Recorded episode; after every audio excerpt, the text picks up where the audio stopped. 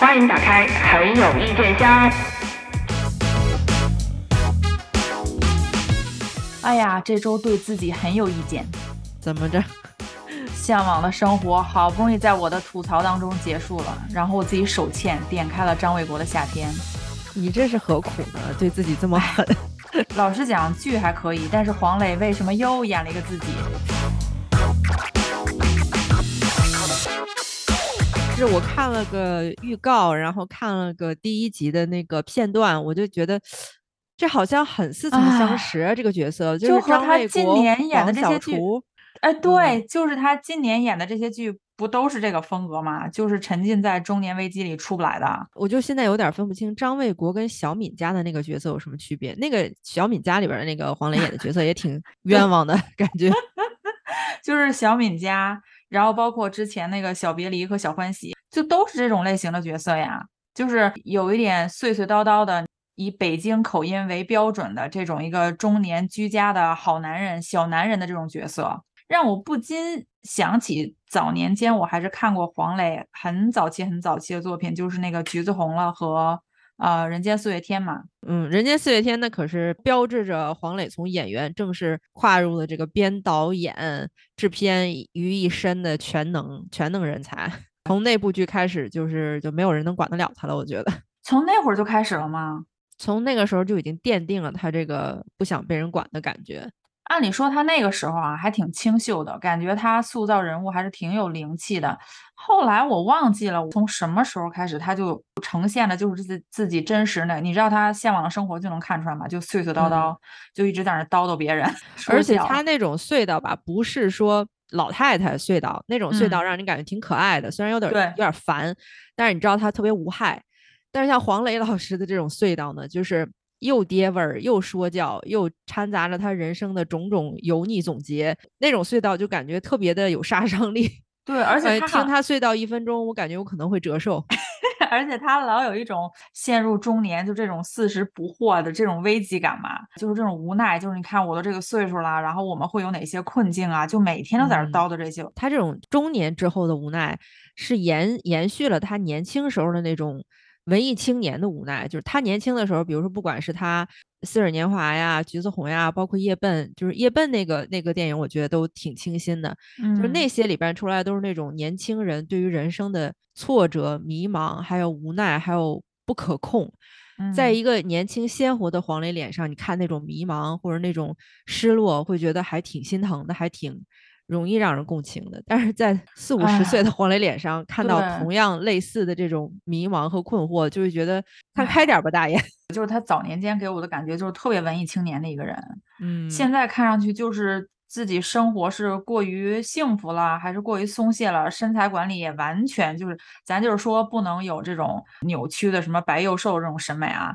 但是他好歹也是个演员吧？你就他现在想演别的也演不了啊，他只能演这种中年大叔啊。角色塑造，他肯定身体和面部，他都是演员用来塑造角色的一个工具嘛。他现在相当于自己把自己陷在唯一的一个工具模型里边了。对，我我现在是这个身材，那我也只能塑造这个身材类似的人物。他自己有那么多，也不能说有那么多资源吧。他自己作为一个足以签一个剧本，然后签一个制作，然后自己做制片人、自己做导演、自己做编剧这么一个很有影响力的演员来说，他完全可以忽略自己形象塑造有限这件事情了。可是怎么说，他也是一个北京电影学院出来的这个资深的老师也好，他对这个艺术创作难道没有一点要求吗？人家有啊，人家现在的要求就是要求在监制、导演、编剧上，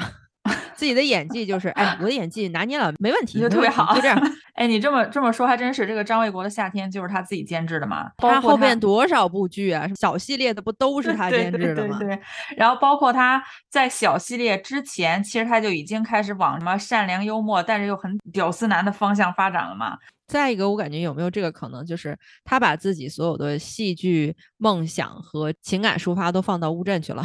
所以自己演电视剧的时候就纯粹就是，哎，我就是来圈一波钱，看完了以后给我点钱，然后我自己再去搞我自己的创作梦想去。你说这个倒确实也是，因为他，你看他搞那个戏剧新生活也是，就是你感觉他是在艺术这个方向是有追求、有理想的，可是到他自己这里又觉得无所谓。我感觉他的现在这种表现，就是真的是有一种谁也弄不了他的感觉，就是没有人能压得住他了。他嗯既有可以当制片人的资格，然后他又有可以做编剧、可以做导演的经历，然后作为演员，他又是院校科班出身，甚至自己都是教演技的老师。好像现在国内的就是影视圈里边能够压过黄老师的人，就是除非是他的长辈儿啊，但是他的嗯长辈儿现在也基本上不走跳了嘛。对，就几乎没有人能压得住他。就是一旦一个演员或者一个创作者没有一个更高的艺术标准来压他、来督促他的话，那他自己本身的艺术创作动力，好像大部分人都不具备这个东西。你想，观众是属于是越看越懒的，观众嗯是不会反过来要求一个演员，哎，你这个演技怎么这两年有点重复自己啊，或者什么的。就哪怕有这样的批评声音，对于他来说都不够严肃，不够要紧。就对于一嗯个好像无法无天的这么一个老资格的演员，到底什么能够约束他，让他产生更好的、高质量的、跟自己死磕的艺术艺术作品呢？印象特别深的就是《向往的生活》第二次宋丹丹和赵宝刚他们一起来那次，早上起来就吐槽，就宋丹丹有点自黑的意思嘛，就说那个时候嗯不是炒他改剧本，说他戏霸，嗯他就在那里讲这件事情，就说哎，我们演员也不是想改剧本，就是那个编剧他写的东西不贴近现实生活嘛，就说嗯那个台词在这个演员演的那个角色的当时那个特定情境下，就肯定不是这个台词，应该是哪个台词。然后我嗯当时是以为，因为宋丹丹确实是他的那个辈分已经摆在那儿了。嗯，他就是戏霸，也没有人能挑战他。嗯，然后，但是我比较震惊的是，我以为黄磊的他自诩嘛，情商挺高，挺会说话的，嗯我以为他会婉转一点的开个玩笑，把这个话题岔过去或者什么。可是我没想到黄磊是完全赞同宋丹丹的，他自己也不少改啊，那 肯定是 他就说，他说对，有的时候你那个角色那编剧写那台词就不对，所以我演员我说不出来，因为那角色肯定不能说这个台词。我一听我就哇，原来你也是戏霸。大家能够想象国内现在这个编剧生态是什么样的，基本嗯上叫得上名儿的，能写出严肃作品的编剧就屈指可数嘛。就是嗯这些编剧，他们手上的项目，毕竟人家都是人嘛，一年不可能给你弄个七部八部那种的，可能人家好几年琢磨一部就已经非常了不起了。那剩下的这市面上这么多乱七八糟的剧都是谁写的呀？我现在就感觉那些编剧能把那个词儿写到纸上，然后拿到这些演员面前，可能都是他们这辈子的高光了。那种素质的编剧写出来的词，然后遇上一个稍稍有点经验，而且嗯演技也稍稍 高于平均水平的演员来看，对自然是不入人家眼的。但是又话又说回来了，你修改了一个低级别的或者说低水准的编剧的台词，不证明你修改的台词就是好的。说实话，你想，不管宋丹丹也好，黄磊也好，这两年他们自己拍的，还有他们演别人的戏，哪些台词是真的让人感觉哇，真的是特别生活化，特别接地气儿嗯？我感觉他们改的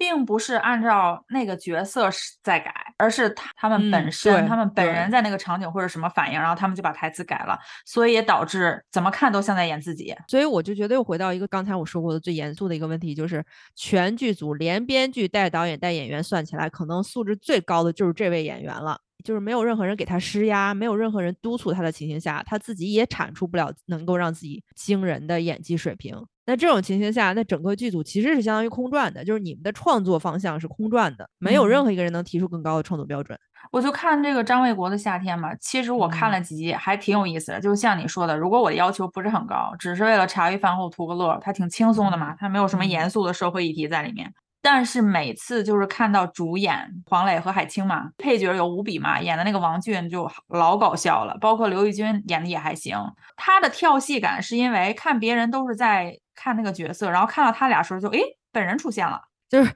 整个戏所有的其他角色演的都很好，一到他俩就 是老师和学生。这个剧之前呃宣发有一个一大卖点，不就是黄磊和海清终于不演夫妻了吗？嗯，就很嗯搞笑，就是如果他们两个无法完成演员所进行的角色扮演的这个突破的时候，然后突破就变成那好，那我们俩的角色关系有改变，就是不再是夫妻了。从黄磊一开始出现，开始说台词，什么时候开始，我我就感觉那个场景设定，如果是在三亚的一个渔村，也是完全合情合理的。关键是他跟向往的生活又离得特别近，那个穿着打扮都不再变的。其实你说海清是在演自己吗？海清没有怎么参加过太多的综艺节目嘛，特别是真人秀，不是很了嗯解她本人是什么样子。但是她确实演的角色，这么多年都是市井气的这种上海小女人的那个感觉。海清其实有，她当年最出圈儿的是双面胶，是吧？他演一个上海小媳妇儿，嗯，那里面人物塑造的还是挺鲜活的。在那个嗯之后，他就开始慢慢走这种都市职对职业家庭妇女这种形象。我觉得可能是因为市场需要这样一一类形象，然后能够驾驭这一类形象的演员好像又不是特别多。那个中生代的那些女演员里边儿，大部分结了婚的就不出来了。演惯了这一路之后吧，就是又好赚钱，难度又不高，他就陷进去了，就又是回到我之前今天不断在重复的一个主题，就是当所有的创作者的艺术成就都彼此相当，都没你高的时候，作为一个演员，能不能激发自己突破性的演技？大部分情况下是不能的，因为他没这个必要。你知道，我就觉得挺矛盾的一点，是因为海清两年前吧，不是在一个颁奖典礼上说过，就是请给中年嗯女演员多一些机会嘛。可是你要是这么说的话，她她常年一直就是演这个角色，她这个角色可以说像你说，在市面上可能除了她，她要是说老二，没人敢称老大了。但是她又反过来又说没有那个平台机会，是她自己其实也想要突破去演别的嘛。那肯定是呀，就是刚才那个因果关系不是这么理的，就是他嗯在那个颁奖典礼上说，请多给我们这些中年女演员一些机会，他讲的就是角色的多样性嘛。因为现嗯在什么剧好卖呀？家长里短的剧好卖，婆媳关系的剧好卖，婚姻的好卖，育儿的好卖，在这么多好卖题材中的一个交集，对于女性的一个交集人物塑造，就变成了什么？就变成了一个都市精英母亲的形象。就是所有那些比较容易卖出去的题材，它汇总起来，大概就这么一两个角角色类型。其实对于女性演员来说，对她的束缚是很大的。你不是人妻就是人母。其实对于一个想演好戏的女演员来说，这些角色真的太束缚人了。编剧也好，导演也好，给这个女演员的要求就是你要让观众爽。哎一般都是前前期腻歪，后期爽。你演大女主的时候，你前面窝窝囊囊，让观众可腻歪可腻歪的，然后后边你一旦绝地反击了，你就必须让观众爽。你是什么人物动机我不管，你想怎么做我不管，你必须让观众爽。就是所有的情感逻辑全都是能想得到的。那作为对她这样一个想要有野心、想演好角色的一个女演员来说，她当然觉得市场给她的机会并不多嘛。可是你说，就是聊到这个张卫国的夏天，包括他演这个小系列，啊、不是他，就是黄磊制作这个小系列。嗯其实，呃，剧本来讲，或者是整个故事的架构，包括他整个其他演员的这个配备，其实是挺好的，是在国内的剧来讲是相当的把较优的优势资源都挤到一起了。如果那个角色，比如说像张卫国夏天，如果另外一个男演员不是黄磊自己演，可能我觉得是挺出彩儿的。按理说他嗯又编剧又是监制，也挺忙的了，他是是必须得站到台前，他完全可以就是做幕后。因为他那个角色创作就是给自己创作的，就甚至这个故事从产生这个故事的概念开始，他肯定脑子里想的全都是自己。越到后来，你就越发现这些中年男演员啊、中年男导演们，他们就只会围着自己的人生命题打转了。那中年危机也好，奇怪的，对，或者说高不成低不就也好，它其实也是创作上的一个这叫瓶颈吗？瓶颈，它是有不同形式的瓶颈。有的瓶颈是你什么都憋不出来，嗯一个字儿都写不出来，演都不能演，那种是比较极端的瓶颈。再有一种瓶颈就是你不断在重复自己嘛，突破不了，他也得跟自己和解。我感觉黄磊好像他就是在一遍一遍的重复自己的过程中，其实是在尝试突破自己，但是他每突破自己的一的结果就是我又重复了一遍自己。因为这个剧啊，就包括小系列有一个。我作为普通观众来讲，看的时候会觉得一个很明显的问题，就是因为是他是主演嘛，嗯，其实他配备的班底，包括这一次有有吴比也好，有刘奕君也好，梅婷给他搭戏嘛，每嗯个人的角色都是相对比较丰满的。可是就有嗯一种很奇怪的感觉，就是这些人都在围绕着他来塑造自自己的角色。你的感受是特别尖锐的，就是你的体会、你的这个观察，恰恰是他最致命的地方。就是当他创作他任何作品的时候，他不光是在围绕自己的个体经验创造，他甚至是让所有其他角色都为他自己的个体人生经验服务。哎，对对对，就是他把他自己黄磊人生中的一些思考和经验放到了张卫国身上，而张卫国角色身边的所有朋友、街坊、呃暧昧对象什么的，又是在为张卫国服务。那归根结底，这些角色就是在为黄磊服务。这个就是你如果真的是冷眼看啊，就是觉嗯得黄老师咱咱这个过家家玩的有点大，是不是？对，就是很奇怪掏那个人物关系钱。你这么一说，看的时候就觉得人物关系那个发展方向不对，就全都倾向他这边。很多人物矛盾那个关系发展就很牵强，就他好像确实就是每次做出一个剧来，让我感觉他是在花很多时间攒很多人，搭配很多很多的资源，最后做出了一个对他来说好像并没有那么重要的东西。对好像在他后这几年的采访里边，他没有对某一个作品表现出特别特别强烈的感情。我觉得他跟这个角色没有感情，是不是也有关系？就是因为他都不需要去什么努力揣摩角色心境啊，背这个台词，理解理解人物的感情发展，因为他自己演的就是自己啊，就是那台词嗯背起来都多顺口啊，就是他会讲的话，所以他这个跟这个人物在拍摄过程中根本没有这个建立感情的这个过程啊，因为就是他自嗯己啊。另外一位好为人师的不是靳东老师吗？哎呦我的妈呀！靳靳东老师也要也必须要 值得一提。靳东老师跟黄磊老师比起来呢，可贵之处就在于靳东老师装文化 崴了之后，人就不装了。靳东跟黄磊是塑造两个级别的人物，就是黄磊沉浸在塑造那种三十岁左右、四十岁左右一事无成、空有善良和幽默感的那种屌丝的北京土著，然后靳东老师就走反方向，一定要走那种毒舌精英干部的这个方向。我总结一下他近几年拍的 电视剧啊，前半生里面是广告企业的高管，外科风云里面是高级的这个留学回来的外科医生，精英律师里面演的是律师嘛合伙人，如果岁月可回头演的是失业失婚面临这个危机的公司高管，突围里面演的是国企二把手，这第一次演二把手，当时还上了热搜嘛。然后嗯林深见鹿是最近的嘛，是演的外外资公司的高管。然后嗯他最逗的是，我有一次也是手欠点开了他演的一个扶贫剧《温暖的味道》，我不知道你听没听说过？不知道这个里面他演的一个角色呢，是一个美食博主，是个网红。啊，可是你这知道么，正的国字 脸演个美食博主，可是你知道最搞笑的是，就是这种现代戏啊，开场介绍就是男男主人公或者女主人公的时候，一般很喜欢那个场景镜头的切入是在一个家，比如说早上我起闹铃响了，然后这个人起床嗯先不照脸啊，就照他有画面了，有画面了。对对对，然后就穿衣打扮、洗漱，要要出去上班。对他那个温暖的味道，点开前半程的时候，我还在想，哎呀，这次又是哪个公司的高管？然后结果后来发现，哦，是一个网红。即便演个网红，人家也是一身正气。你还漏掉了一部惊喜之作，他还演过胡八一，他演过《鬼吹哦灯之对对精对绝古城》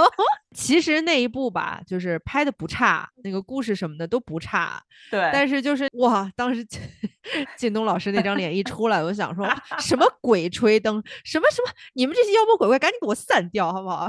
靳东老师一脸正气，吓死你们！你说这是他外形所限吗？还是什么原因？还是他自己挑不好剧本呢？他这张脸确实就是正气太足了，他这张脸就颇有唐国强老师当年的那个劲儿，你知道吗？就是我们唐国强老师年轻时候也是奶油小生，人家也是演过《孔雀王子》啊，然后演嗯，但是慢慢慢慢，你看我们唐国强老师那个脸不就正气劲儿就上来了吗？我觉得我们靳东老师就是这个劲儿，本来就长了一张正气凛然的脸，然后他又再往那个演技上靠一靠，就属于你本来对吧？你离这个你离这个角色陷阱就百分之一的差别，然后你稍微往左一倾，你就掉进去，再也出不来了。作为一个演员嘛，他干嘛要挣扎逃离一个自己就是百分之百 perfect fit 这么一个形象呢？你想那个企业高管、精英人士，然后他能把美食博主 也演成然后精英的美食博主。这种角色不要太吃香啊！什么剧没了，这个职场剧和扶贫剧啊都不会没的。但是我感觉，你看他通过他这些剧啊，给我的感觉是他自己可能是想突破。你看他尝试的角色其实都不一样，就说都是行业剧吧，他尝试也是不同的行业嘛，他可能自己想改变，但不知道为什么很悲催，演完都是一样的。我跟你说，哪天我们靳东老师演一个行政主厨，那都演的是国家级宾馆的那个。那你说他这个是就是演技固化吗？对，那没办法，他就是一方面，我感觉靳东老师的演技就是没有能力突破。不可能突破，就是他演高的有点不切实际。靳东老师想做一个就是千面演员，那是不可能的。靳东老师，您就踏踏实实一身正气就得。我觉得他所有这些角色里边，就是《琅琊榜》和《伪装者》里边大哥，那真的是精髓，嗯，那是我们靳东老师人物塑造的精髓，就是一身正气，身负各种各样的重要的任务，再加一个不近女色。就可以，因为靳东老师演技里边的一个短板啊，就是他没办法处理和异性的关系。他那种一身正气，就属于是一身正气的反面，就是 一身爹味儿。他没办法把生活中的女性，或者说他角色里边，他作品里边的女性当做平等的对手来对待，他要么就要把对方当做自己的弱势一方来看，或者说他要么就把对方当做比自己年轻、比自己不懂事儿、需要自己照顾这样一个角色来看，要么嗯就是那个人必须是 蛇蝎心肠要害他的那种。他没办法和平等的、有温度的女性角色互动，这是他所有角色里面的一个弱点。不知道大家发现没有？你说这个太对了，因为我就发现他在这些剧里面跟跟他演对手戏的女演员，就是说台词，就包括是他们俩有感情进展的过程中，跟我感觉是对面没人，没有任何的温度在里面。我最喜欢的几场戏就是突围里边儿他跟秦岚的对手戏，是吧？哎快给我讲一下，我没有看突围。就是他在突围里面，他是演一个企业二把手嘛，就国企的二嗯把手，要处理一些非常棘手的问题，然后也受到了自己一把手的打压。然后他妻子呢是演当地报社的一个主编，就嗯是两个人其实相当于是那种 power couple 嘛，就是老公老婆都还挺能干的。嗯，但是秦岚那个角色，我不知道是为了救活我们靳东老师呢，还是说那个编剧就是瞧不起这个主编的这个角色，把嗯秦岚的角色就塑造的特别的幼稚，出点什么事儿吧，就是。难道我一通电话还解决不了吗？然后嗯两个人在家，你知道也是啊，像我们国产剧里边儿这种家里边儿温馨的设置，就是感觉就住进了一个样板间，就是 这两口子吃完这顿饭，马上扭头儿就各出各门儿，你知道吗？就谁也不搁这儿睡。对对就是好几场他们两个要吃饭的那种戏，想想营造出说这个老婆是报社主编嘛，很忙嘛，我没有做嗯饭，那怎么办？点外卖吧。然后点完外卖了以后，我就没看过那么不香的两口子吃饭，你知道吗？两个人穿的衣着光鲜，妆法齐全，然后坐在那种那叫什么色呀？那种就是特别流行的，现在特别流行的家居颜色的那种布置的背景，从两三个盒子里边你你一个花生豆儿，我一个鸡块儿夹着。嗯，金东老师，你要是不想结这个婚，你就别结了。他演那个就林深见是鹿也是这样的，他跟李小冉，他那种没有温度吧，就是要么是我们说为什么靳东老师就是一身正气不近女色，就是 他没有生活中的那个烟火气，就是他吃饭都不香。然后他看见他老婆，就是剧剧里面是他老婆啊，就是哪哪怕咱们感情一般般的那种夫妻啊，他看见他老婆都是你是，你是谁？你知道我就想到，我之前不是跟你讲过，就是我感觉我们内地很多演员就是演一个很有特色的一个人物，会可以花时间花精力去把他塑造的还不错，可是演嗯普通人的时候不会演。哎，对，普通家庭背景也不会布置，对对普通人也不会演，然后普通人的生活也不会演。我这两天看微博上有个网友说了个话，我觉得特别特别有道理。他说：“为什么我们现在不爱看综艺了？就是大量大量的综艺，他们把这个几块钱的菜或者十几块钱的肉讨价还价当做一个节目的桥段，但这是我们每天的每天的生活。没错，没这就让很多普通的观众没办法跟他们共情了。就是你们觉得是在玩儿是吧？讨价还价，大概一个星期你们就走了，晚上你都未必在这儿睡。但这是我们每天每天的生活。我就看靳东的这些剧，就是其实他，你就说他一那那一脸正气也好，反正人家在那个在那个公司大落地窗的老豪华的办公室里坐的时候，就是不违和。你看他那张脸，我就觉得那公司是他的。可是当他回到家，开开家门，跟家人坐在一起吃饭的时候，我就在那想。不会说人话吗？就是他说出那个话，我就感觉这不是个人，这感觉还马上你的员工立刻就可以出现在餐桌两边开始开会了。但是为了把他的那些精英角色、高管角色拉回到地面，好像让接地气一点，让让观众感觉跟他没有那么高的距离感，没有那么悬浮，就把他的嗯角色本身的那个人物特点都是塑造成了毒舌，就说话特别损，然后仿嗯佛才能显得你看这个人虽然很果断，但是嗯生活当中说话又是一个渐渐的那种感觉。呃对我脑子突然想到，你说他不会处理跟对手戏女演员的关系，他太正了，他可以去演唐僧吗？但是他那一脸正气又不是佛门的正气，他那是特别世俗的一脸正气。其实我们靳东老师这个形象或者这个演技处理方法，真的也挺独具一格的。你纵观演艺圈儿，好像也没有 没几个能像他这么塑造正面角色的。猜靳东老师是那种这话有点冒犯啊，就是可能本身没上过正经学，我不知道人家哪个院校毕业的哪个院校毕业的？我才想起来，我也不知道。然后可能没多少时间用来就是读书学习充实自己，但是他又意识到了，就是在现在当今的这种社会，不读读书好像确实也有点吃亏，他就挺想补救一下的。但是没有受过系统训练的情形下，可能补救的就有点着急。其实吧，就是像咱们现在这种就是娱乐至上啊、娱乐至死的这样一个一个氛围嗯下，演员没办法真的专专门去做一个演员。不管怎么样，你好像都要创造一些话题，保持你的新鲜度。就哪怕是像靳东老师这种演员，其实他完全可以做到，就是跟这个市场完全一点关系都没有。就我除了演戏，你们能看到我，其他时候你们别看到我。他近几年拍这些剧啊，嗯啊、然后就在微博上，每次他出一个剧，因为他出的剧频率还挺高的嘛，一年大概嗯一两部嘛。嗯，然后每次出微博的热搜都是什么？哇塞，靳东老师这次又有突破，演了一个什么什么什么，就是又饰演某一个行业。然后你就点进去说，那我那我看一眼那个预告好了，一看预告，哦，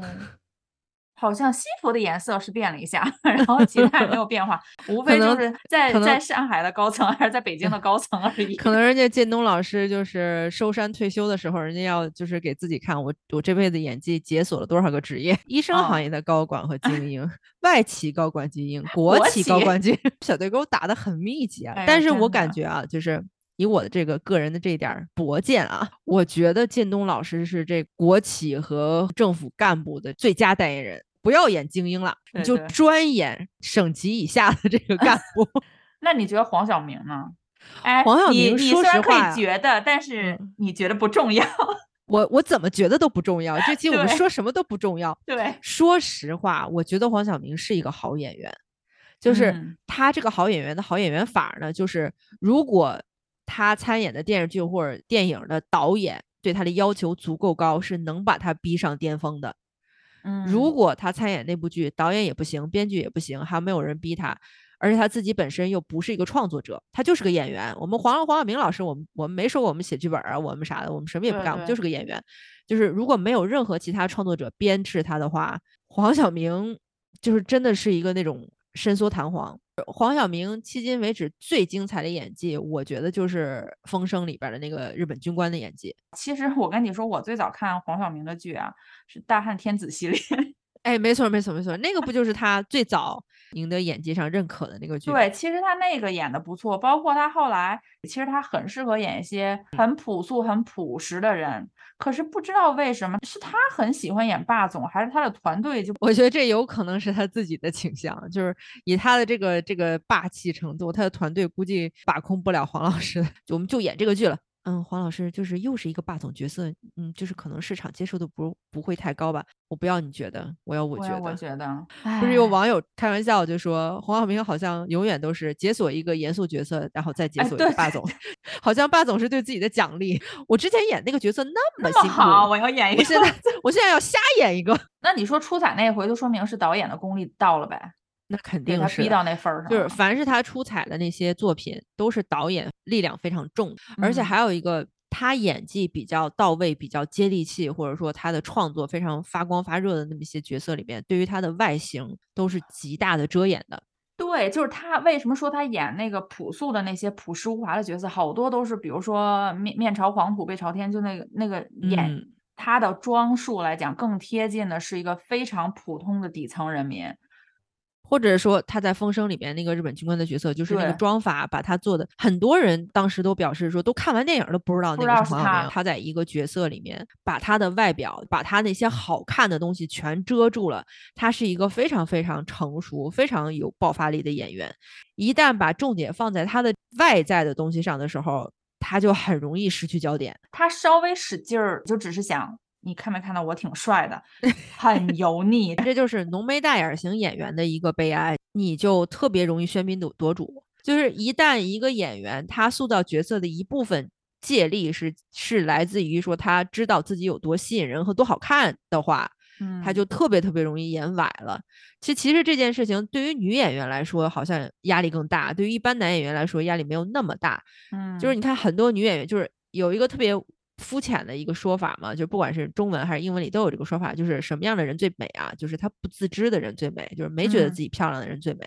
这样这句话虽然挺肤浅，但大部分时候是是因为当一个人一个美人不知道自己美的时候，她就没有了攻击性。对于很多女演员来说，大家特别注意她这个攻击性，就是你知道你自己漂亮，那还有什么意思呀，对吧？你就不纯洁了，你就不无瑕了什么的。但是对于男演员这方面的要求不是很高，但恰恰我们黄晓明老师就是那种知道自己好看的人，他要是不注意掩饰自己好看这件事儿呢，就特别容易具有侵略性。他那个侵略性呢又特别土，毕竟这些演员是那张脸要放在荧幕上，摄像头一放，那就是放大多少倍呀？黄晓明不仅是自知，嗯，而且自知的这个劲儿有点大。就是演员的这种美或者是帅，因为他放到荧幕上，仿佛就是要，似乎就是要准备好被观众先挑剔一番的。嗯，而当他一旦使了这个劲儿之后，就是只要这个美里还有劲头在，观众就会觉得哟呵，你这是什么意思啊？对对对对，我自始终不敢看的就是那个。你敢看《泡沫之夏》？哎，对，我就要说这个剧，我自始终不敢看的《泡沫之夏》，这里边就是全员自知自己很美。从尹夏沫，然后到就是我都不知道那两个男性角色叫什么，就是 到黄晓明，到那个 何润东，就是所有人都感觉哇，我真的太美了。然后对于观众来说，我们就很尴尬，就是知道了知道了，请你演戏行吗？其实你看他中餐厅那个，应该是他本人，反正就有点霸道总裁那个劲儿。他可能就是觉得演演这种角色，他自己是不是也觉得拿捏起来很很自然、很舒服呀？就不用太怎么用功，就就直接就演了，反正演的也是自己。甚至可能是说，就是他为人处事，他就那么做的，然后他又觉得这样对于他来说没有任何压力吧。哎，我想补一下，有听众朋友希望我们做一期那呃天才基本法的，我前两天是想尝试看一下的，但是。我真有点看不下去，可能是因为我没读过那本小说吧。因为首先我觉得张子枫和张新成非常的不搭，就是我我我可以尝试着看一下，但是如果你是因为喜欢那部剧或者喜欢某一个演员，那我们如果出那期节目，你你就可以不听了，因为我百分之九十九点九九九的可能性是会骂的。应听众要求，我们看了这部剧，但是我们又同样叮嘱听众，你不要你不要听那期节目。对。如果选择去做它，就是狠狠的批判一下吧。可能基本上在我们这个节目里边，就是夸人的话不太多。对，就是 你说，你说咱们还有没有可能，就是 出出头之后，然后获得各大经纪公司的这个这个拜拜托？就是我们新出了一个剧，请请请各位嘴下留情。有可能是胡咖希望翻红，被我们骂红。这个倒是可以，哎，我们可以承我们承接各种就是胡咖 翻红的这个毒舌节目订单啊，就是你们 家你们家爱豆也好，你们家演员也好，要是想想翻红，不知道从哪儿翻起，我们可以给你出一期。对，因为安利节目的这种什么营销号也好，吐槽号也好，太太多了，不需要我们去做这个工作了。我们需要做的就是帮观众狠狠的把这些人骂醒。然后骂完了以后呢，也不影响你赚钱，对吧？对对对。